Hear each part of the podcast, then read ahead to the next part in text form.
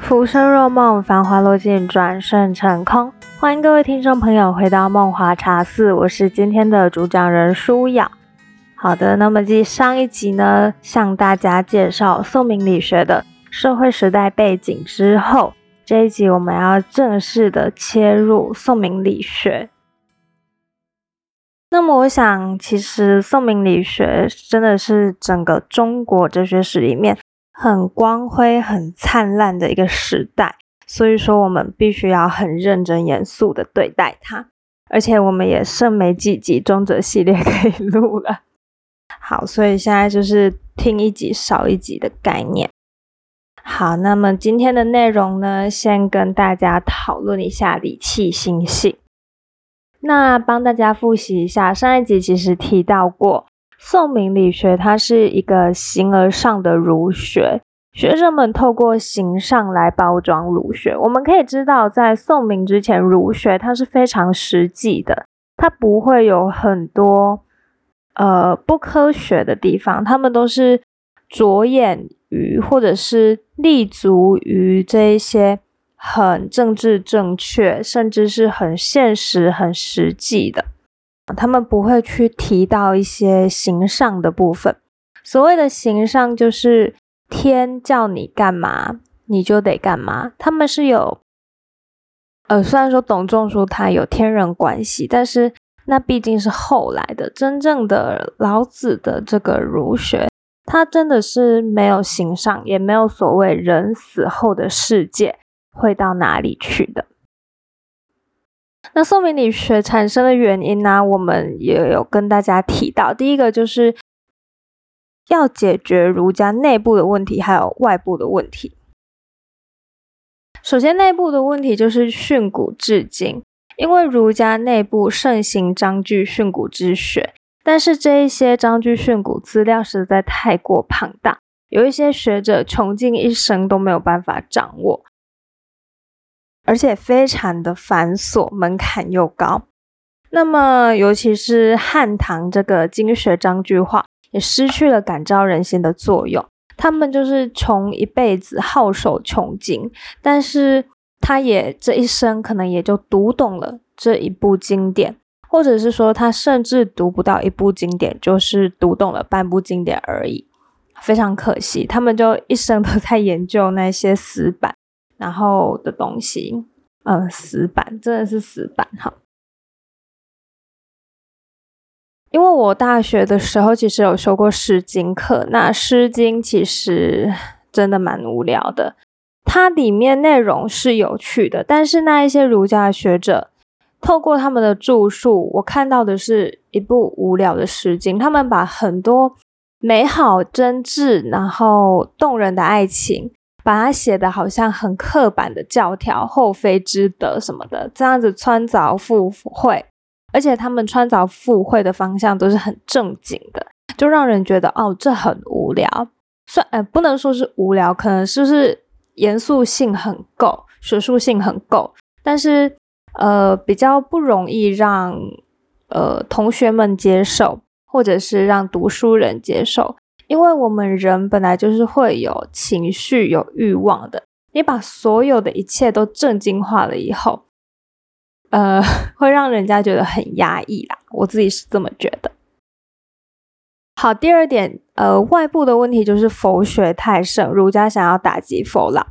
为什么？因为儒家他们其实是没有形上学，因此他们不可以回答终极关怀跟根源的问题。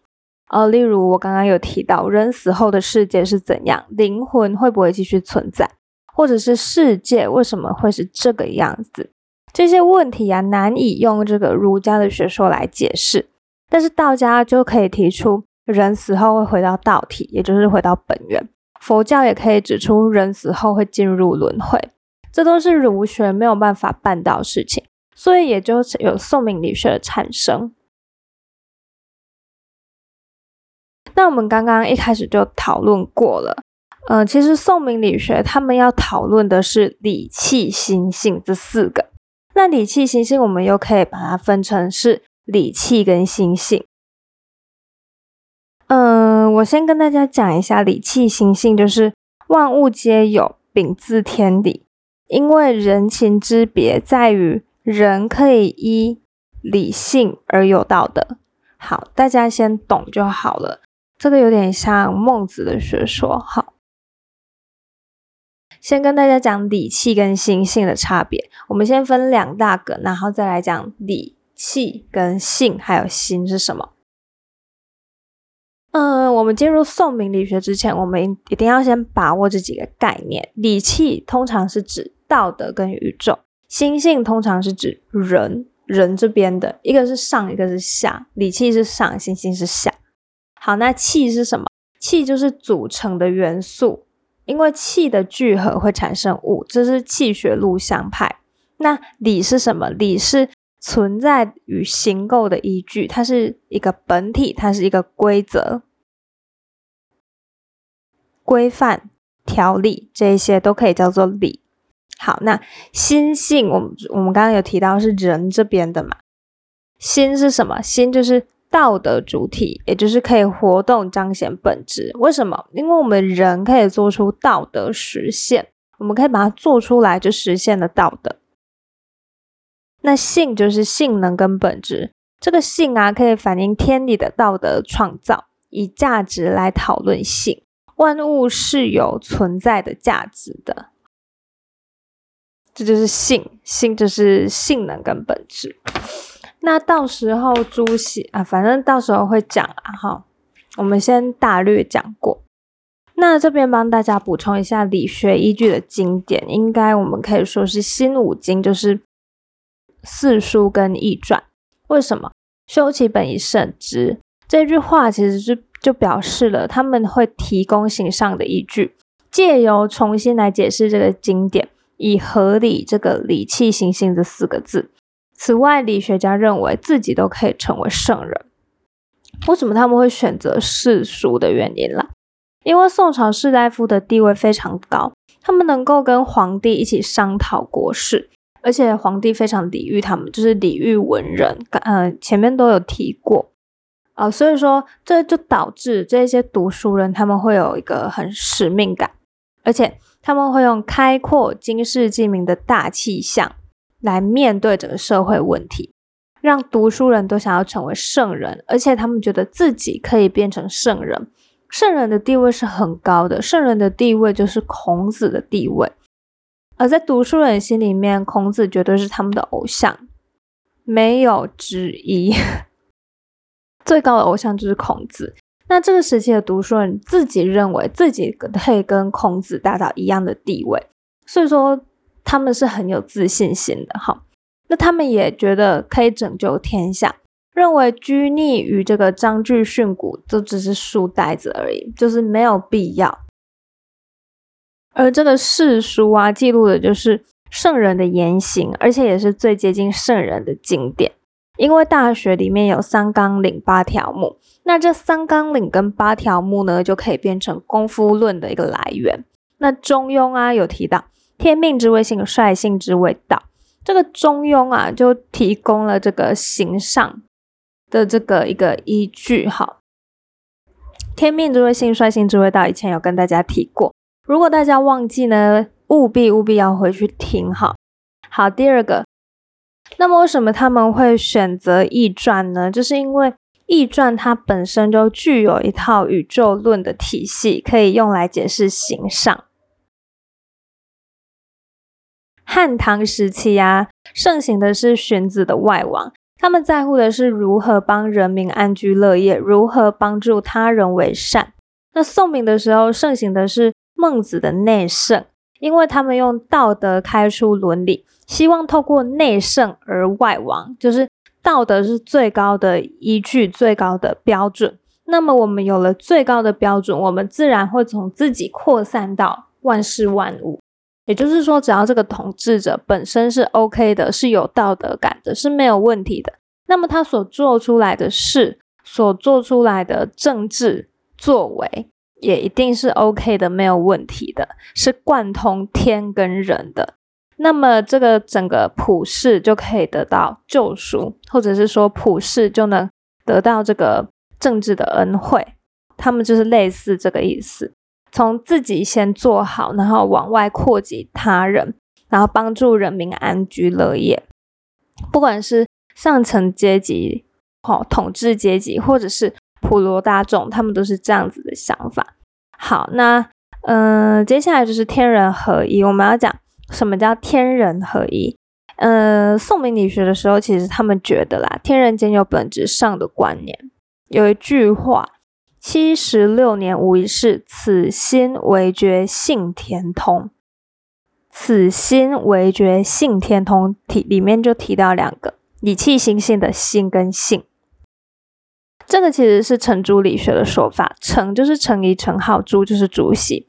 程朱理学说。心性虽然可以融合，但是本质上是有区别的。心性理是三分的，他们是分开的，所以说他们才会觉得哦，心跟性可以是往天通，但是心跟性不是合一的。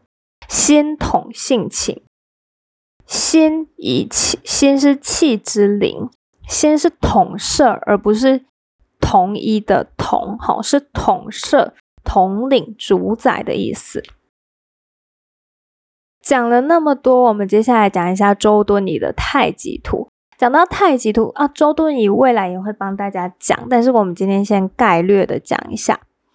讲到周敦颐，我们就会讲到太极图嘛。那太极图这个东西，它其实有根本上的错误，但是还是被视为理学的先生。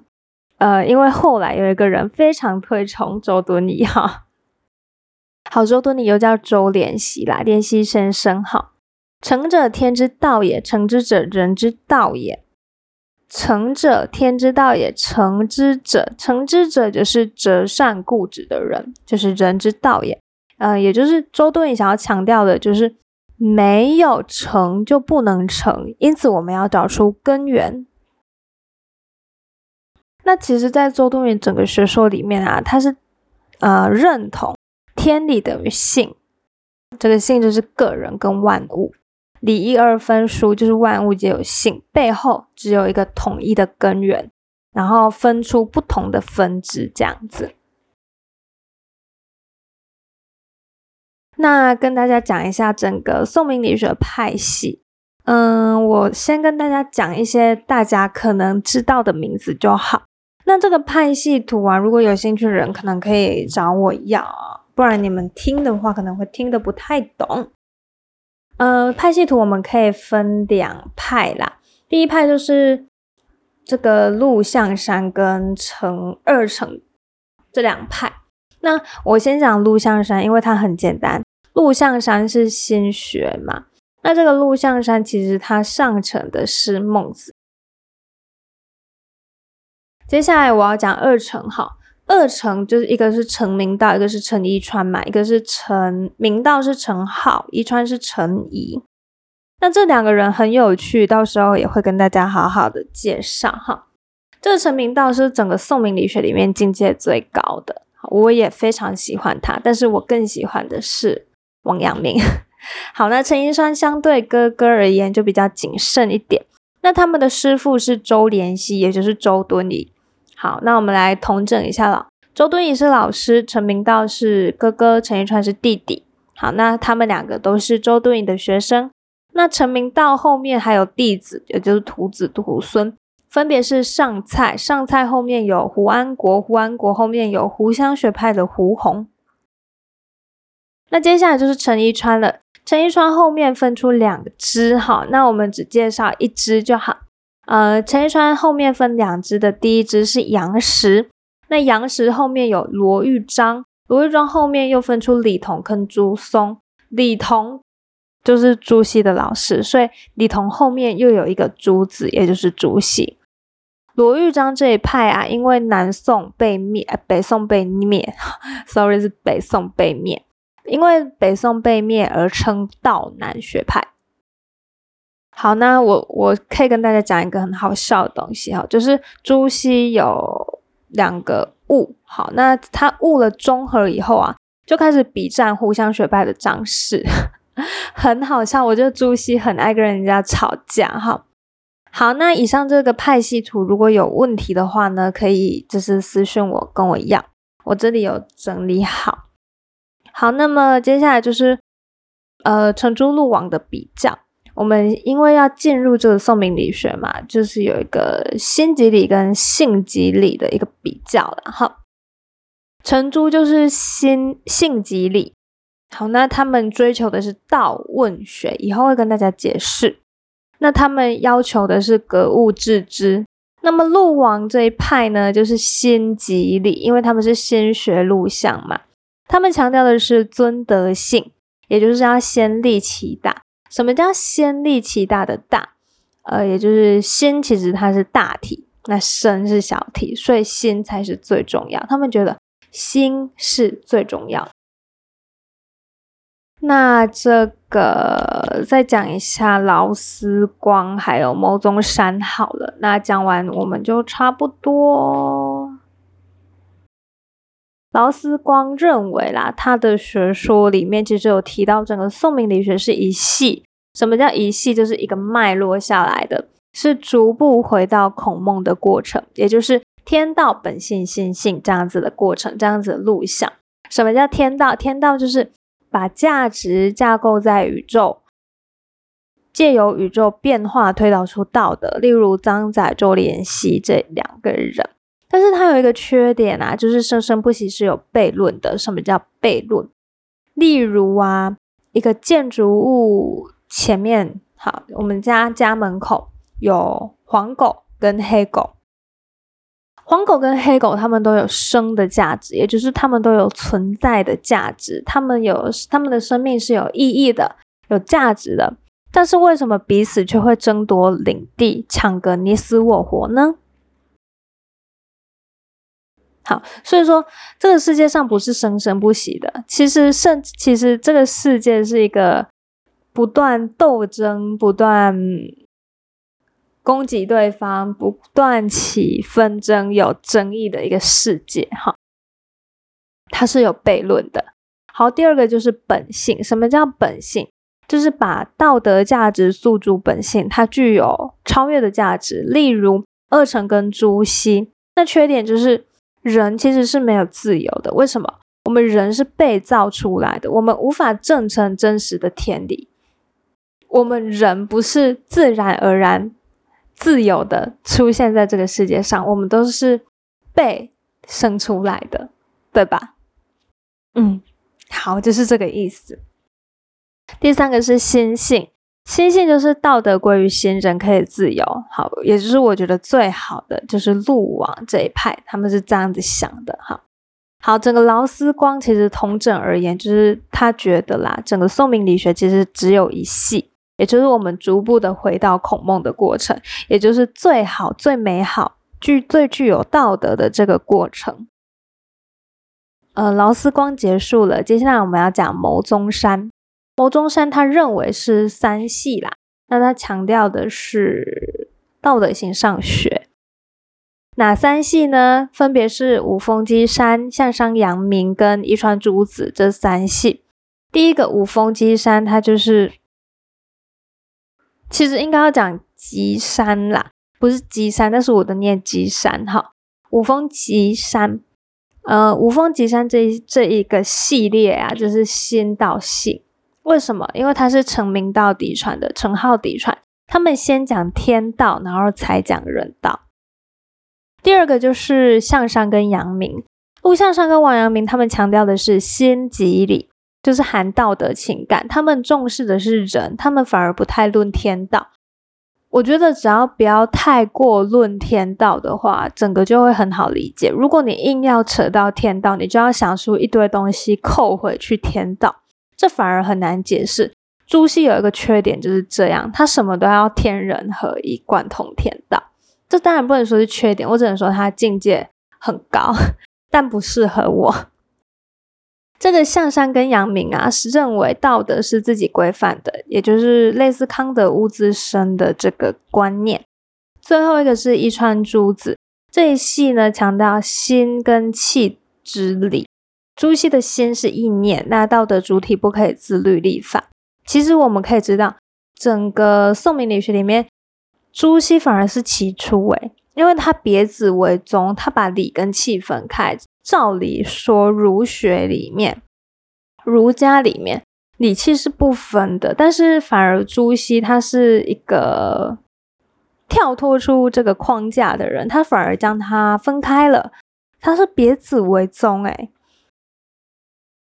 但是那些读书人就傻傻的，还没有发现哈，啊，不能说是傻傻啦，他们可能也蛮认同主席。好，那以上就是今天跟大家介绍的这个，再帮大家 re 过一次整个宋明理学啦。那我觉得我们今天先讲到这边好了，因为接下来我们就要开始讲。呃，这个周敦颐跟张载的部分了。那我想今天这边就是很概略的再跟大家讲一下理气跟心性的差异哈，他们各自都有各自的意涵的。那也希望透过这一集呢，能让大家更了解整个宋明理学的脉络。而且我刚刚有讲那个派系图，我自己觉得还蛮重要的。然后程朱陆王的比较，这个很基本，就是那个表格，大家可以自己画出来，还蛮重要的。程朱是性即理，道问学，格物致知；陆王是心即理，尊德性，先立其大。那我觉得这一集还蛮有趣的，而且内容也算轻松，希望大家会喜欢。以上就是今天录制的内容，非常感谢收听到最后的每位听众，我们下集再见。